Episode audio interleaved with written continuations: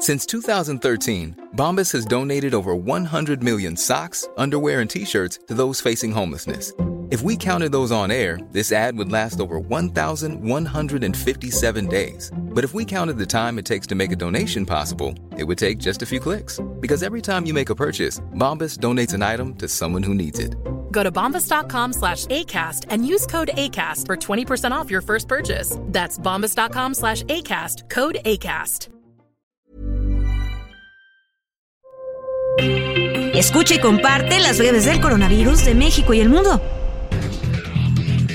A nivel internacional, el conteo de la Universidad Johns Hopkins de los Estados Unidos reporta este martes 18 de octubre más de 625 millones 656 mil contagios del nuevo coronavirus y se ha alcanzado la cifra de más de 6 millones 570 mil muertes.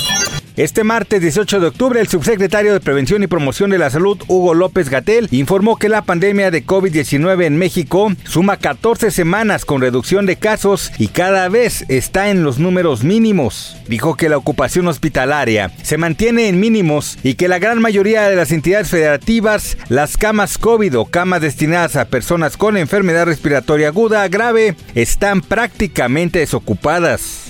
La administración del expresidente estadounidense Donald Trump impidió a los funcionarios de salud proporcionar información precisa sobre el COVID-19 en un intento de respaldar su visión optimista del brote. Según un informe del Congreso publicado el lunes, personal de los Centros para el Control y la Prevención de Enfermedades de Estados Unidos dijo a los investigadores que trabajadores de la Casa Blanca intimidaron al personal y trataron de reescribir sus informes.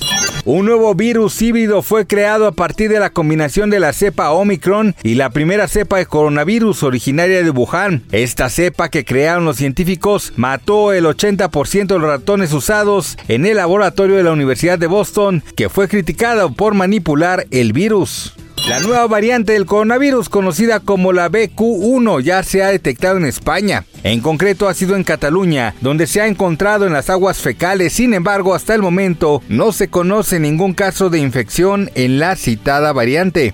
Para más información del coronavirus, visita elheraldodemexico.com.mx y nuestras redes sociales.